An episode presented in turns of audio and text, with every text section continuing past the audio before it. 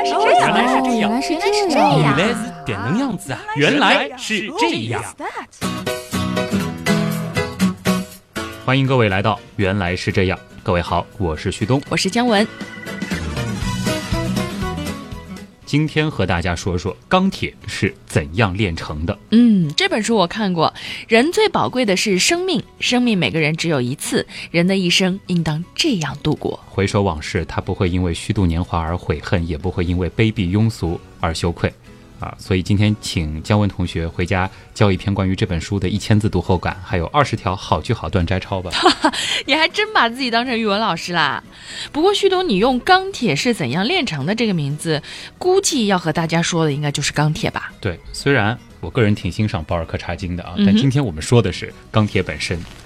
作为当今人类使用最多的一种金属材料，也称作是工业的粮食，在我们的衣食住行方方面面，可以说都离不开钢铁，或者说得益于钢铁。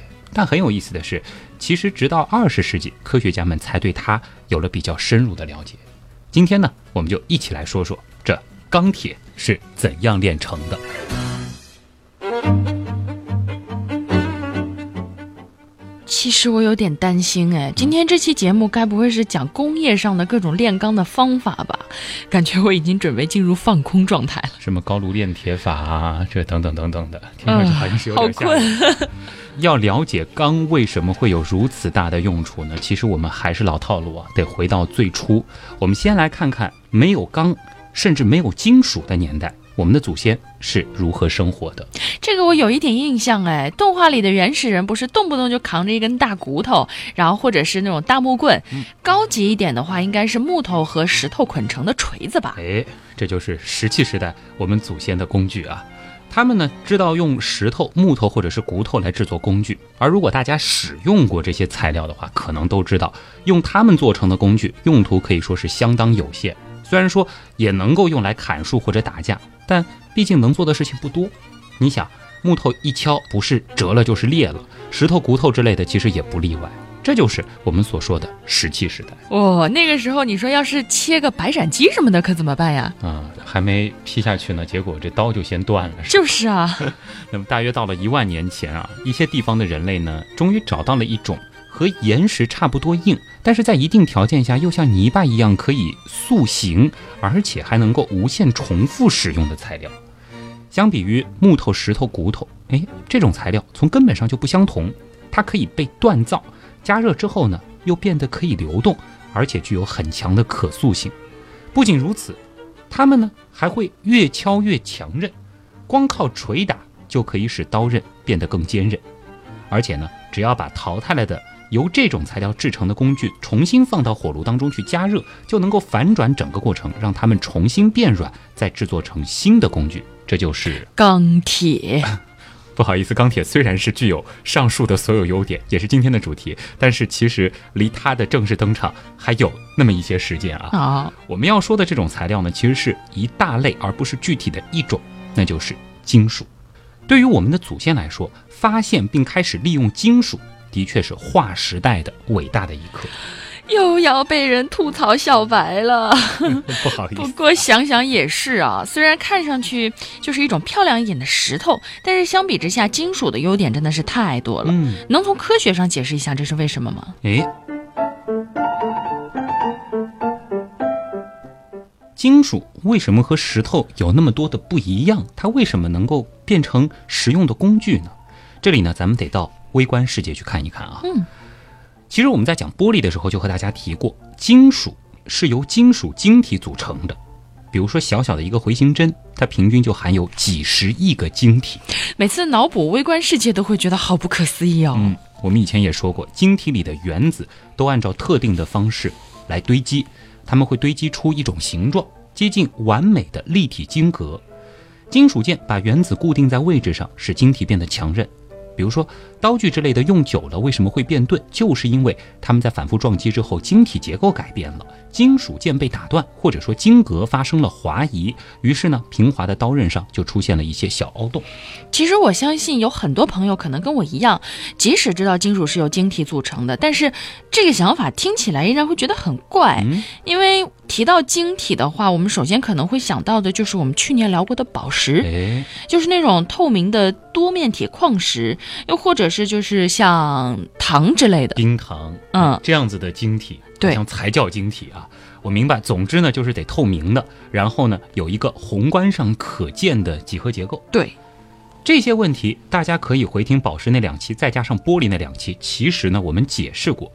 总而言之，金属的晶体特质啊，从表面上看，或者说从我们宏观的尺度上看是看不到的，因为它不透明。而且呢，晶体结构啊，通常是小到必须得用显微镜才能看得见。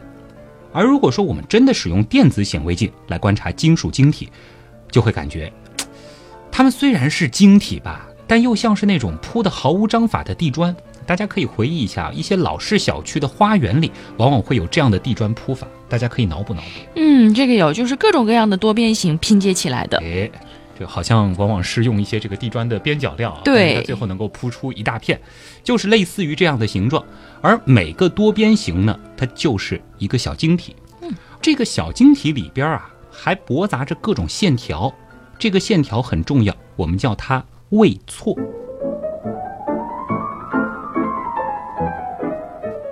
位错，呃，位置错了，感觉像是瑕疵什么的。就是位置错了的位和错。啊，这么简单吗？它呢，的确就是金属晶体内部的瑕疵。它表示啊，原子偏离了原本完美的构造，是不该存在的原子断裂。这听上去好像挺糟糕的啊，嗯，但其实呢，它大有用处。我们说，金属之所以能够成为制作工具的好材料，很大程度上呢，就是因为位错。嗯，因为位错能够让金属改变形状。可以说啊，正是这样的位错造就了金属带给我们的绝大多数优点。听上去很神奇的样子。那我们如何感受到位错的力量呢？其实我们不需要用锤子那么大的劲儿就能够感受到位错的力量。嗯比如说，当我们掰弯回形针的时候，其实呢就是把金属晶体给弄弯。要是晶体不弯，回形针就会像木棍一样脆裂折断。而金属材料这种宝贵的可塑性呢，其实就来自于位错在晶体内的移动。位错的移动呢，会带着微量的这种物质以极快的速度从晶体的一侧移向另一侧。虽然每个位错只移动了一小块晶体，也就是相当于一个原子面，但已经足以让晶体成为超级可塑性的物质，而不是易碎的岩石了。哇，真的有点不可思议啊！感觉位错明明就是缺陷嘛，原子们大家好好排队不就行了是吧？结果这队没排好，反而成优点了。嗯，这里呢，我们再引用一个更形象的比喻啊。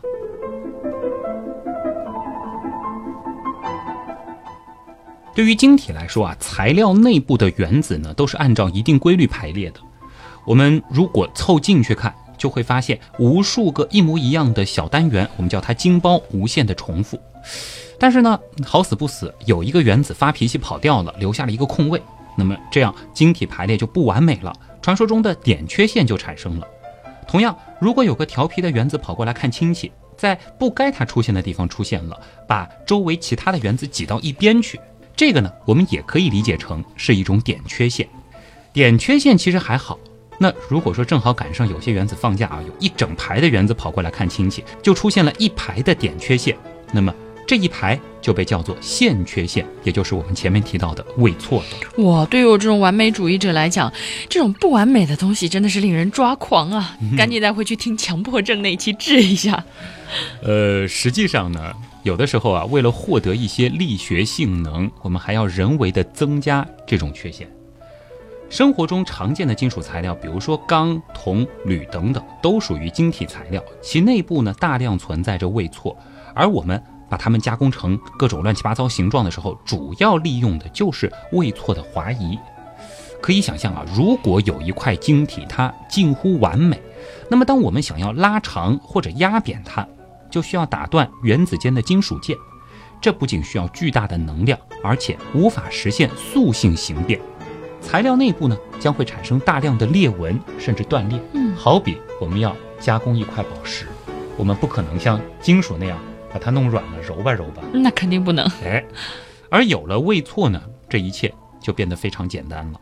大量位错向着应力方向滑移，足以使材料形变而不损坏。所以，材料的塑性形变，它的本质就是位错的产生和滑移。那这个位错是不是越多越好啊？凡事都得有个度，不是吗？位错的数量呢，也不是可以无限增加的。当位错的密度高到了一定的程度，位错之间的距离变小，结果就导致了另外一种现象，那就是它们之间会相互勾连缠结，位错滑移呢，反而又变得困难起来。而这个时候呢，材料就会变得更硬。更强，这让我想起来一件事情。我小的时候玩那个回形针的时候，有一个现象，就是如果把一根回形针扭来扭去，那它变形的地方就会越来越难扭。哎，恭喜你在小的时候就独立探索出了金属的加工硬化，很厉害啊！当然了，其实还有很多其他的方法来阻止胃错的滑移，比如说呢，加入一些合金原子来锁住胃错，或者是减小晶粒尺寸，用晶介来阻挡胃错。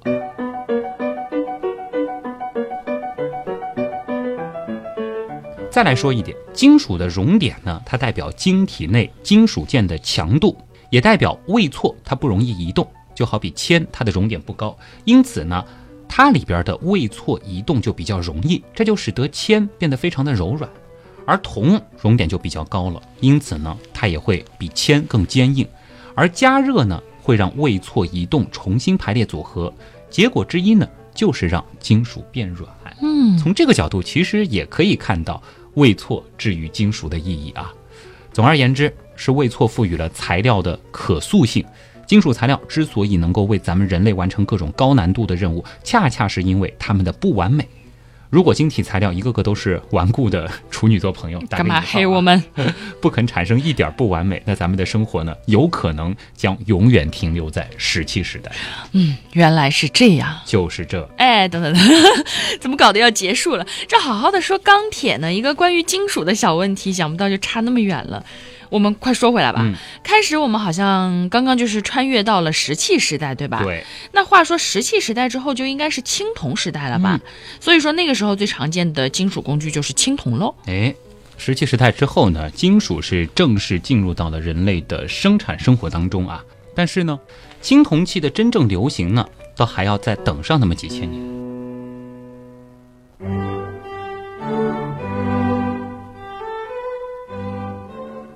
继续回到我们的老祖先那儿，他们一定觉得啊，金属这种软硬自如的能力非常神奇啊。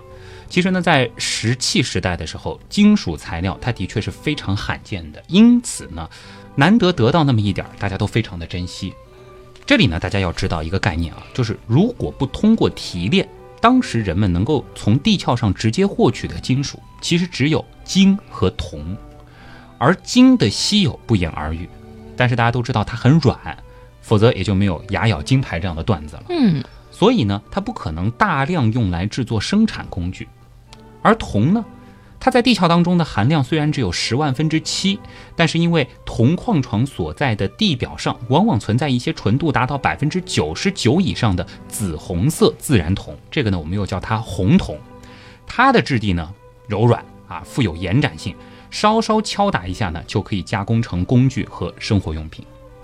再后来呢，人们又发现了一种绿色的石头，哎，这种石头很好玩，只要把它放到热焰里，再辅以火红的灰烬，它也会变出发亮的金属。当然，现在我们知道啊，这种绿石头呢，就是孔雀石，而。把它放到火焰里，最后出来的那种发亮的金属呢，其实也就是铜。哦，不过想想，对于我们的祖先来说，这肯定是很神奇的发现。注意到你一直在用铜而非青铜，嗯，那这个时候的铜和青铜有什么区别呢？我们说铜这种金属虽然很好，但毕竟它也有很多的缺点。我们前面说过，其实它也不够硬啊。那这样一来，它就并不适合凿切石灰石这样的硬石头。比如说用铜凿子去凿，凿不了几下它就会变钝。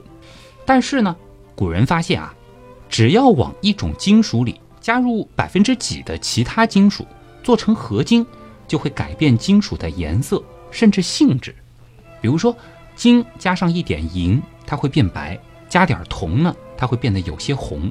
最关键的不仅仅是颜色上的改变，形成的合金它会比纯金更硬，而且要硬上很多。这是关键。哦，以此类推，本来是软软的铜，那加了一点其他的什么东西之后，就会变硬。没错，青铜呢就是一种合金，铜很软，而青铜呢则比黄铜坚硬许多。青铜里呢含有少量的锡，偶尔呢还包括一些砷。因此，如果手上你有了铜矿，你又知道正确的方法，只需要费一点功夫，就能够做出强度和硬度都要比铜高十倍的武器。这就是称霸一时的青铜器。而也正因为如此，在古时候，锡一度也成了非常宝贵的一种资源。那这个合金为什么会如此强硬呢？我们说金属。只要掺入少量其他物质，就会改变性质。这其实也是研究合金的乐趣所在。咱们就来举金和银的合金为例啊，大家可能会很好奇，金银合金之后，这里边的银原子跑到哪里去了呢？其实啊，银原子它呢是占据了一个金原子的位置。我们还是先把金想象成是这个晶体的状态，原子按照一个特定的结构排列。银金合金之后呢？银原子就会占据其中一些金原子的位置，而正是因为银原子取而代之，金子从整体上它就会变得比较硬。合金通常比纯金属更硬，它的原因是什么呢？就是因为外来原子的大小和化学性质都跟原本的金属原子不同，因此介入之后啊，它就会扰动金属晶体的物理和电子结构，这就产生了一个关键的后果，让我们前面说到的位错更难移动了。哎，中间有一些东西挡着了，嗯，没原来移起来那么方便，于是就硬了啊。于是乎呢，晶体形状就更难改变，金属呢也就更坚硬。因此，制造合金其实也是一种防止位错的技艺。嗯，怪不得你前面要那么大篇幅的去讲位错了，原来合金的背后也是这个道理。不过说回来，既然说合金有很多优点，那为什么后来这个铁器又取代了青铜器呢？你别说这个问题很有意思。我们曾经说过，青铜在当时可不是轻的啊，嗯，没生锈的青铜是金灿灿的，非常漂亮。而且青铜呢，它的确也比铁器更加耐氧化。大名鼎鼎的越王剑也是青铜剑，感觉青铜优点不少。不过呢，我们需要清楚一点，经济是基础，毕竟。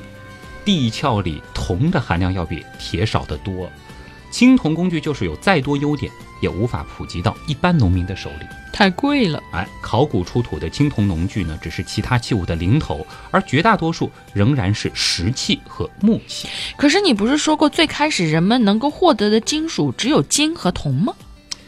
其实呢，我说的还不是特别的严谨，因为在当时的情况下，如果运气足够好的话，高纯度的铁。不是说是以化合态存在的铁，嗯，它也是能够被捡到的。去哪儿捡？等天上掉啊！那就是陨铁、陨石的一种啊。哇！有机会讲陨石，可以和大家再好好的来说一说。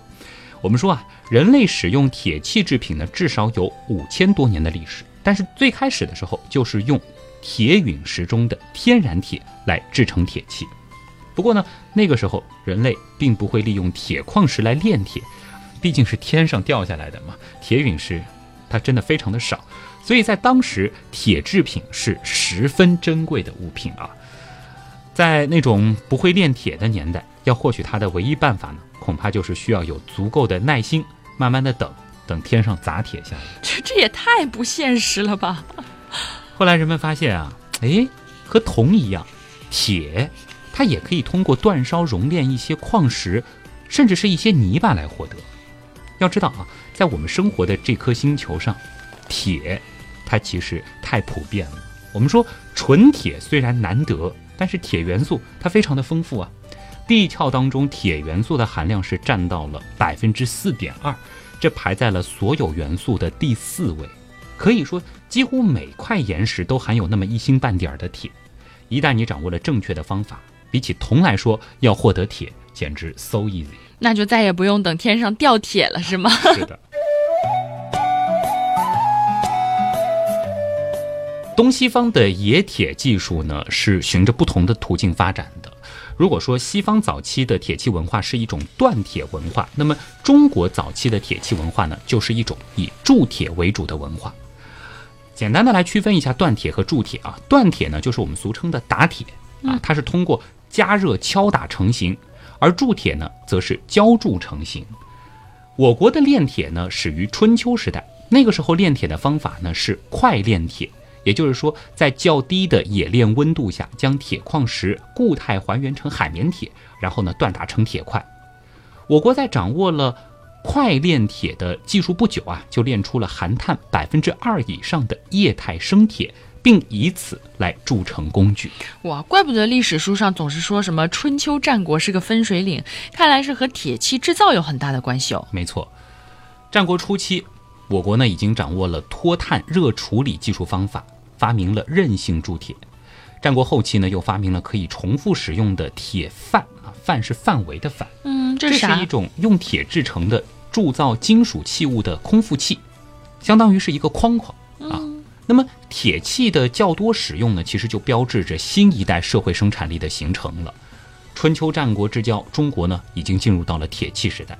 这里其实有很多词汇啊，一直影响至今。比如说我们的日常用语“陶冶”，注意到那个“冶”了吗？炼金的感觉。那个“冶”就是炼铁的这个过来的啊。另外呢，刚才我们提到了“范围”的“范”，是不是？啊。范围这个词，模范、就范。这些词儿其实都和当时的冶铸技术有关啊，有铁范。嗯，前面说的范，在古代文献当中，其实用来表示的就是模子、法则啊。那么其实呢，在我们古代的这个文学作品当中，对铁匠这个形象的描写也是非常多啊，那是太多了，敲敲打打的。我明白了，虽然说青铜有很多优点，但是它太贵了，老百姓用不起。所以呢，当铁变得便宜之后，自然就逆袭了，对吧？嗯，其实啊，如果是纯铁的话，那相比于青铜这种合金，从制作工具的角度，它除了轻那么一些之外，它还真没有什么太大的优势。嗯，但是如果咱们往铁里边也加一些别的东西，那它至于青铜的优势就不仅仅是便宜那么简单。可以说，从青铜时代再到铁器时代，在文明的不断发展当中，合金也变得越来越坚硬。而每一个时代都有一种代表的用于制作工具的金属。所以，钢铁，我们的主角总算要登场了吧？嗯，基本上可以算作它隆重登场了。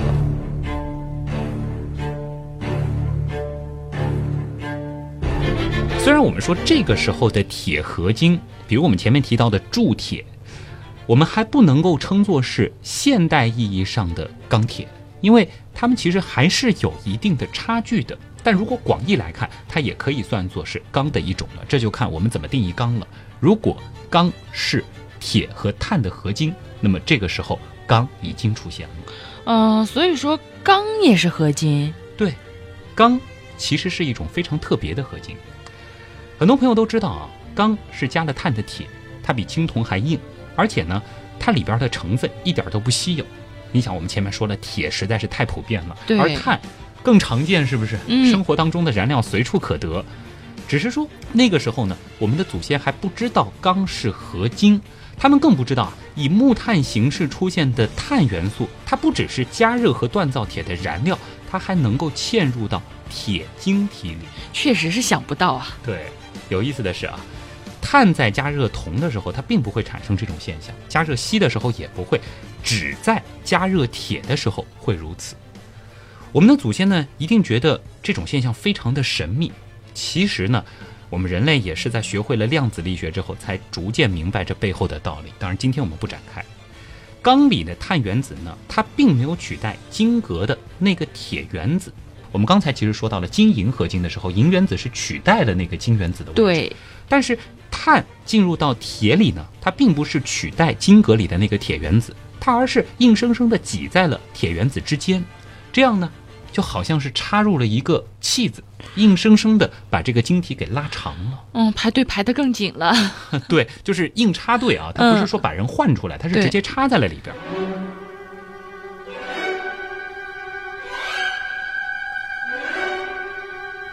嗯，好像是和青铜的原理不太像。那这个碳是加的越多越好吗？要是铁里掺了太多的碳，比如说这个比例达到了百分之四，而不是百分之一，那形成的这个钢呢就会极为易碎，根本没有办法用来制作武器和工具，这会是一个很大的麻烦。不是应该更硬吗？哎，硬了它就带来了另外一个副作用，它就不够有韧性了。哦，又因为什么呢？因为火焰里啊，它的这个含碳量通常不低，因为我们要获取火焰最直接的方法就是烧炭。对，它总是里边会有那么一些碳啊。嗯。铁在加热太久，甚至液化之后呢，就难免掺入大量的碳，这就往往会形成易碎的合金，这就使得啊，当时人们造出的铁或者我们叫钢啊这种高碳钢，如果说把它用来制作兵器的话，在战斗当中呢，就很容易折断。一直到二十世纪，我们在彻底掌握了合金形成的原理之后，其实才明白了为什么有些炼钢法行得通，有些却行不通。我猜当时的人们一定是觉得需要心诚才能炼出好钢。没错啊，在古人看来，炼钢呢，它有很多神奇的地方，也有很多谜团难以把握。于是乎呢，就有很多的传奇流传至今啊。这其实都和古时候一些著名的兵器有关，比如说。亚瑟王的那把王者之剑，据说这把剑具有魔力，谁能拥有它就能够统治不列颠。其实我们放到现在去想一想，由于当时的刀剑，它因为冶炼技术不够发达，它可能含碳量过高，所以在打斗的时候经常会折断。那如果说有一把刀，它能够在打斗的时候，它自己不断，别人的断了，那拿这把刀的人一定不得了啊！传说中的削铁如泥吗？对。所以就不难理解，一把高品质的钢剑为什么能够成为文明战胜野蛮的象征。看来这些神兵利器之所以成为传奇，是因为它碰巧用了合适的方法炼成了一块好钢啊。没错，而这也解释了古人为什么会觉得钢铁有魔力。炼钢的过程呢，当然就高度仪式化了。这种情况其实在日本，它就非常的明显。日本有一个著名的象征武士刀，对，铸造武士刀呢，它不仅需要数星期的时间，而且呢，还是一种虔诚的仪式。工匠们呢，凭借着经验区分出含碳量不同的钢料，当然他们并不明白这个是含碳量在作怪啊。嗯哼，一旦分类完成呢，他们就利用那种低碳的钢制作长而强韧的刀身，通过折叠锻打的方法改变其中的位错分布。这样呢，在打斗当中，刀身就不会轻易折断。而至于刀锋呢，他们则会选高碳的钢来制造。虽然说它容易碎，但它非常的坚硬，因此呢，它可以被磨得极为锐利。这种工艺其实，在当时看来是十分了得的。真难想象那些年技术是如何进步的。嗯，试错，一点点摸索出来的。试错永远是淳朴但是管用的好方法。过去的人们呢，只能够靠着尝试错误，找出成功的炼钢法，然后呢代代相传。而且呢，这些方法往往是行内机密，这就使得某些地区它的冶金技术非常了得，那么这个地方就会非常的繁荣和发达。很奇怪的是啊，锻铁这门技术，尽管它代代相传了数千年，但我们最开始的时候就说过，即使在十九世纪的时候，这个时候的人类已经。在天文学、物理学、化学等等方面展示出了惊人的理解能力，但这个时候工业革命所仰赖的铸铁和炼钢，却还是凭借着经验和试错，靠的是直觉、仔细观察和大量的运气。而人类也是一直到工业革命之后，才有能力制造出比武士刀更强且更硬的钢刀。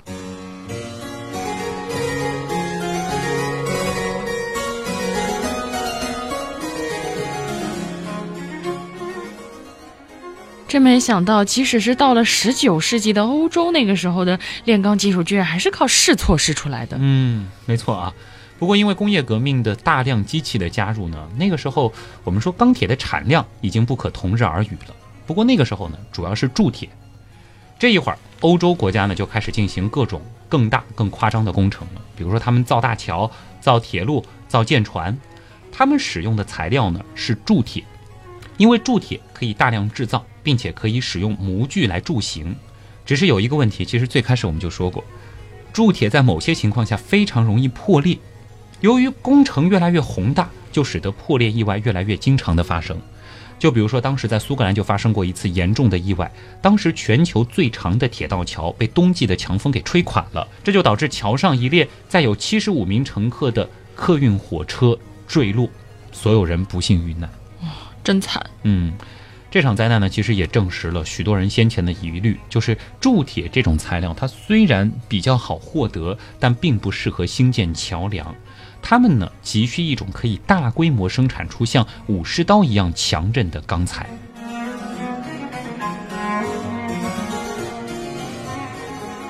很奇怪啊，同样都是铁和碳的合金，为什么铸铁那么多了，钢却还是很难得呢？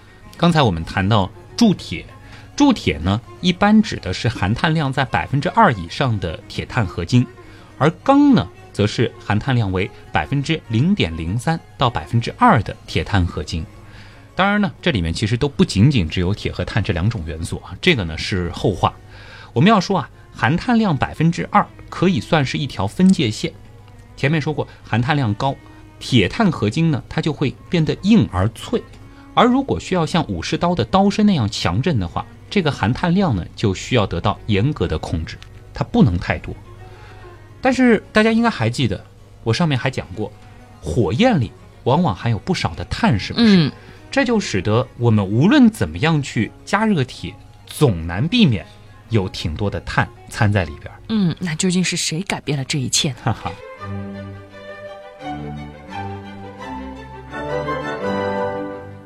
十九世纪的四十年代末啊，英国呢有一名叫做贝塞麦的工程师，他说他做到了上述的要求。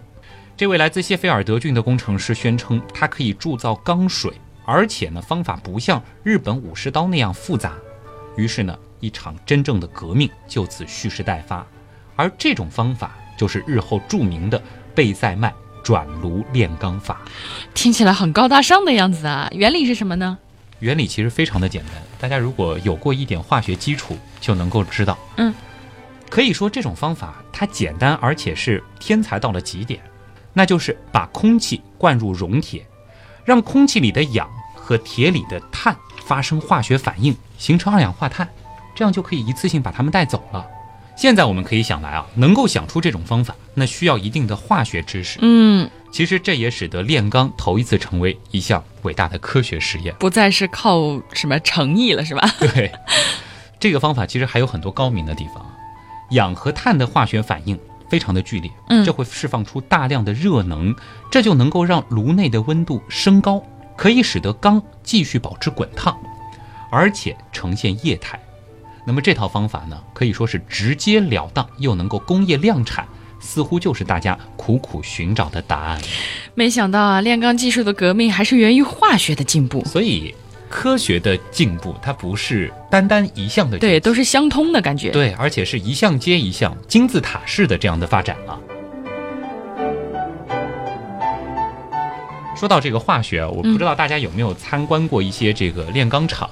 其实我觉得真的可以把它理解成是一座放的超级大的化学实验室，比如说里边的炉子啊、烟囱啊、仓库等等，其实就是实验室里面的罐子、酒精灯、烧瓶等等。哇，那这个真的是放的好大呀，非常的巨大。我们回到前面的故事啊，这个时候呢，贝塞麦的这个方法，它只剩下一个问题没有解决了，那就是它不管用啊。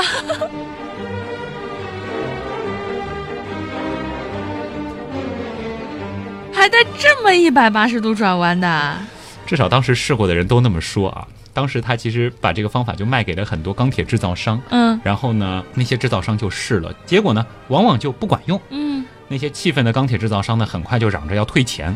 这个贝塞麦呢，其实也搞不清楚他的方法为什么有的时候管用，有的时候就无效。不过呢，他还是决定继续尝试，并且呢，在英国冶金家马希特的协助下，努力改良他的方法。问题出在哪儿呢？原来啊，贝塞麦的方法，它的原始步骤呢，是一直除碳到残留量正确为止。也就是说，它本来可能估算出这里边的这个含碳量是百分之三，那我就一直去除除除，除到只剩百分之一，停。那觉得这是一个比较合适的含碳量了。但是这个做法很危险，为什么呢？因为每家炼钢厂它购买来的这个铁矿来源不同，我们其实很难判断它的这个含碳量到底有多少。嗯。因此呢，马希特就建议啊，你干脆把全部的碳都除光嘛，然后再把百分之一的碳掺回去，这样不就管用了吗？哇，好聪明！为什么我们就没有想到呢？嘿嘿，其实现在想想，定式思维真的是挺可怕的啊。当我们被困在一个问题里的时候，很好的一个解决方法呢，就是跳出原有的逻辑，换个思路去寻找答案。那么经过这样的改良之后呢，这种炼钢技术它就变得非常有效了。可惜啊，当时的钢铁制造商呢，倒可能是被骗怕了，他们以为又是骗局一场。他们坚称不可能用铁水来炼钢，说这个贝塞麦是大骗子。那这个贝塞麦呢，他最后别无选择，他觉得。我真的是有了一个好方法，你们干嘛就不信我呢？那我干脆自己开个钢厂吧。哇！几年之后，他制造出的钢铁呢，要比那些竞争对手的便宜许多，关键这产量是相当惊人啊！可以想见，从此他富甲一方，而人类的钢铁时代也自此正式到来了。成功打脸啊！科学知识真的是创造财富的第一生产力啊！这碗成功学鸡汤煲得漂亮。嗯，那至于之后出现的各种炼钢技术呢，其实都是基于贝塞麦的转炉炼钢法不断改进而来的。这就是钢铁是怎样炼成的故事。嗯，原来是这样。就是这样。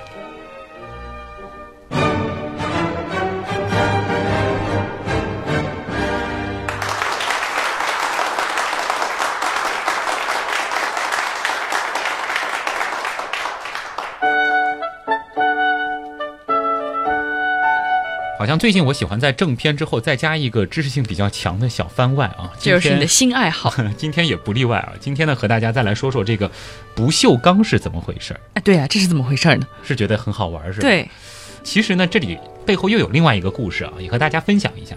那是在一九一三年的时候，那个时候呢欧洲列强们是忙着要面对第一次世界大战，有一个叫布里尔利的人呢，他受雇要改良枪管。他呢，在英国雪菲德郡的一家冶金实验室工作。他的工作呢，就是把不同的元素掺到缸里，做成枪管，然后再用机器来测试硬度。哦，怪不得有人说战争的一个副产品就是推动科学的进步。我们也不得不承认啊，现在生活的很多东西，还真的就是源于战争的推动。我们回到布里尔利，这个时候呢，布里尔利他其实已经知道原理了，就是。钢呢，它是碳和铁的合金，而且他还知道还有很多元素也能够加进铁里边来强化或者减弱铁的一些性质。但是呢，当时没有人知道原因是什么。他呢也开始尝试，他把铁熔炼之后加入了各种成分，以观察它的效果。比如说有一天他加铝，第二天呢再加一点锂，以此呢来类推。不过好在呢，他加了多少其实都严格的记录了下来，这样呢他就知道每一种合金的比例是什么。运气似乎开始并不是特别好，因为布里尔利他的研究毫无进展，这些新铸出来的枪管都不够硬，于是呢就被扔到了角落里。哎，有点悲伤。一个月后呢，当他经过实验室的那一堆生锈的枪管时，他发现了一件奇怪的事情，就是里面竟然有一个枪管在闪闪发亮。嗯，这个东西一个月都没有生锈。对。他立即找出了那根生锈的枪管，而且明白了它的重要性。好像据说本来他是准备去酒吧喝酒的，结果看到这根枪管，立马就不去了，马上研究起来了。他手上拿的就是世界上第一块不锈钢，他就仔细去翻找了，嗯，到底是什么成分？还好记录下来了。记录下来了。他发现啊，他掺入的两种成分呢是碳和铬啊，金字旁一个铬，因为比例刚刚好。意外的就创造出了这种非常特别的晶体结构，这就让碳原子和铬原子同时嵌入到铁晶体里。虽然说这并没有让铁变得更硬，但却产生了一个有趣的效果，那就是普通的钢材接触到空气和水的时候，通常会在表面发生化学反应，形成氧化铁，这也就是我们俗称的铁锈了。铁锈剥落之后。新的钢面呢，又会受到空气和水的侵蚀，这就使得生锈成为钢铁的痼疾，会一点点被腐蚀掉。嗯，因此我们才会在铁桥或者是车子上刷上漆来防锈。怪不得很多这个钢铁的建筑没事儿都要刷漆，原来是防锈哦，不是为了好看啊，它的主要的目的就是为了防锈。可是当钢掺入了铬，一切就不同了。这个铬啊，它很像是某些特别有礼貌的客人。氧还没有碰到主人的铁原子，铬呢就抢先着跟它反应，形成了氧化铬。而氧化铬呢是一种坚硬透明的矿物质，它对铁的附着能力极强。换句话说，它不会剥落，但是从外表呢又看不见它，就好像是一道隐形的化学保护膜，把钢铁完全给包裹住了。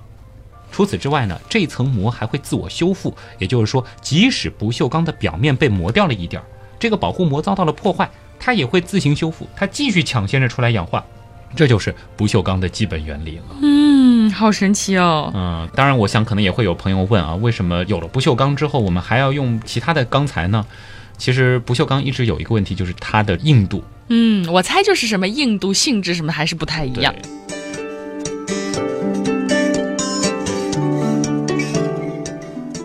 当然，其实我们说整个这个炼钢这个产业，包括炼钢这个学科，它背后其实是有非常非常多的这个学问的啊。今天呢，我们只是带大家来窥探这其中的冰山一角。啥意思？所以以后还会深入探究吗？教大家怎么去挖铁矿，怎么守在哪里，那个天上会掉铁陨石？对，或者说像姜文一开始担心的，就是这期节目教大家怎么样什么高炉炼铁之类的，提到了一点点啊。如果说大家有兴趣的话呢，也可以关注一下我们的微信订阅号“旭东刀科学”啊，在这周六的。我们的推送当中呢，其实也就准备了一些在节目上听起来可能会有点枯燥，或者说在节目里很难表达的一些东西。嗯嗯，我们这次呢想告诉大家的就是这个钢铁是怎样炼成的各个维度的东西。嗯，这就把广告融合进去了啊！现在做广告越来越高明了。呃，还是欢迎大家在我们的微信订阅号搜索“旭东道科学”啊，东是上面一个山，下面一个东。今天为什么急着就开始做广告了呢？因为倒是想和大家说个事儿啊。嗯，还有一个月，今年的原来是这样，就要和大叔再见了。所以你要开始发礼物了吗？礼物当然要发，但是别忘了，我们每年其实都有一个年终特辑。哦，对对对对对对，很快啊，二零一四、二零一五马上就要迎来二零一六的年终特辑了。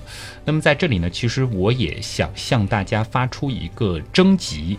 这个其实也是跟我们今年的这个发礼物的方式有关啊。我们前两年其实都是用那种特别变态的那个题目来为难大家。今年呢，这种题目还会有，但不是现在开始做啊。我们今年呢，会用一种比较温暖的方式来给大家送礼物。什么？当然需要大家有一点付出。这个付出呢，就是献个声，声音的声啊。希望呢，大家可以把你在这一年来。对于原来是这样当中印象特别深刻的句子也好，内容也好，录那么一小段话，同时呢，在结尾再附上你们方言版的原来是这样哦。比如说姜文，你们的苏州话是原来是这样。很像啊，原来点的样子。呃，各地的这个方言都可以。当然说，如果你在海外留学的话，也欢迎你用各国的语言来把你的原来是这样发给我们。嗯。同时呢，我们也特别想听到的就是你是从什么时候开始听我们节目的？在原来是这样二零一六年的节目当中，你觉得最好听的是哪一期？你觉得最难忘的彩蛋是哪一个？你觉得？最听的令人发指的段落又是什么？所以就是说要录一个音频，然后把你刚刚说的这些内容都包括在里面，是吗？嗯，对，其实可以会分一些段落啊。现在可能表述的不是很清楚，我们会通过微信公众号整理出一个文字的范文，嗯，然后方便大家来录制。那么发哪儿呢？发哪儿也会在我们微信订阅号的那篇推送当中显示出这样子的一个邮箱地址啊。那么我们会在十二月制作二零一六年年终特辑的时候呢，会在节目当中来使用大家的声音。也就是说，今年的年终盘点，我们会有你们的声音，会出现很多刀友的声音。嗯，其实，在节目当中，我们一直在提到刀友和我们的陪伴，但是刀友的声音好像从来没有出现在。哦，节目当中还真没有。今年呢，我们就先来破个例啊。那么当然期待大家的参与啊。在这里呢，我也先做一个预告。嗯，凡是参与这一次活动，并且在我们节目当中最终使用的声音，嗯，就将获得。我那次去德国回来跟大家说过的那个明信片哦，有奖品。对，当然其他的奖品我们现在也在这个争取当中啊。总之，希望大家能够参与进来。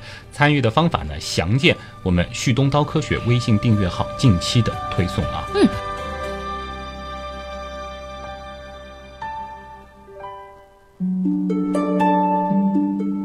啊，这里顺便说一下，这个上周我用订阅号。帮我和紫菱拉了一个票，嗯。啊，然后这个投票的情况非常的震撼，嗯这里呢再次表达向大家的感谢，没有一篇图文有那么高的回复率。哦，姜文以后需要这个拉票也可以找我们 帮忙啊，非常非常的厉害啊！有人问为什么这次这个投票没有姜文，嗯是因为姜文跟旭东其实不在一个小部门里啊，嗯虽然说我们是在一个大集团下，但是姜文是这个友情参与，原来是这样。没错，总之，这个有这些刀友在，我觉得我们以后投票什么的都不怕的啊。嗯 谢谢你们，谢谢你们。好了，那么最后再说一下我们节目的几个互动方式啊。前面说了，旭东刀科学微信订阅号，大家千万记得要加，因为之后的活动呢都和这个有关。另外呢，就是我们两个的个人微博了。嗯，姜文是乖乖猫仔君，真菌的菌，嗯哼，现在这个已经成为原来是这样贴吧里面好像一个很经典的关于姜文的表述了。啊，真的吗？真菌的菌，说到这个贴吧，大家也别忘了加这个旭东刀科学的贴吧啊。那我的微博呢就是旭东，记住东是上面一个山，下面一个东。嗯，还有就是 QQ 群了啊。啊，对，QQ 群应该不出意外，可能是我们最后一次或者是最后两次介绍。织女。对了，因为织女这次已经一千九百人以上。哦，我估计就这一周，下一周说不定要介绍新群了。下一周可能就会有新群了。如果说大家还没有加入我们的刀友会的话，这周应该是为数不多的能够加入织女的机会了啊！当织女满群之后，新的群又要开建了。所以你已经想好名字了吗？名字想好了，其实也筹备的差不多 什么情况，等开新群的时候正式和大家公布啊。总之也欢迎大家继续到我们的原样刀友会织女和所有一起爱好科学知识的小伙伴谈天说地。嗯，好了，那么本周的原来是这样，真的就是这样了。我是旭东，我是姜文。咱们下周再见。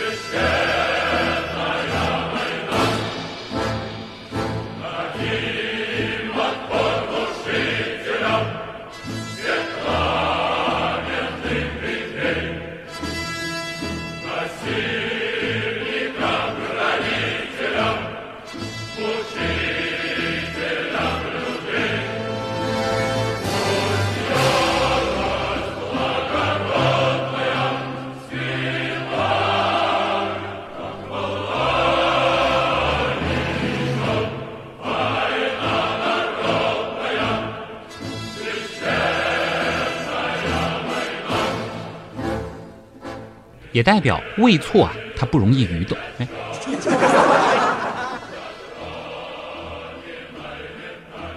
现在想想，这个定四是为